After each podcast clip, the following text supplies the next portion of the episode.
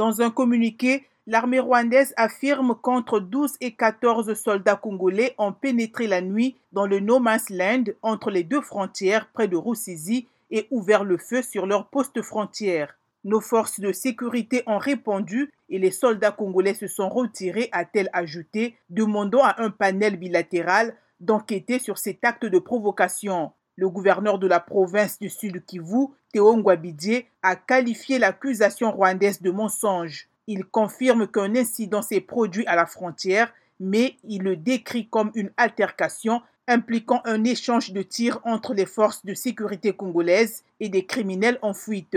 Les bandits ont fait un mort et un blessé, précise-t-il, ajoutant que les forces congolaises n'ont à aucun moment pénétré dans la zone neutre et encore moins ouvert le feu sur le Rwanda. Pour le gouverneur Ngwabidie, la tendance du Rwanda à vouloir se présenter comme une victime et à attiser les tensions par de fausses accusations révèle son intention d'attaquer le sud Kivu, comme c'est le cas dans la guerre qu'il mène au nord Kivu.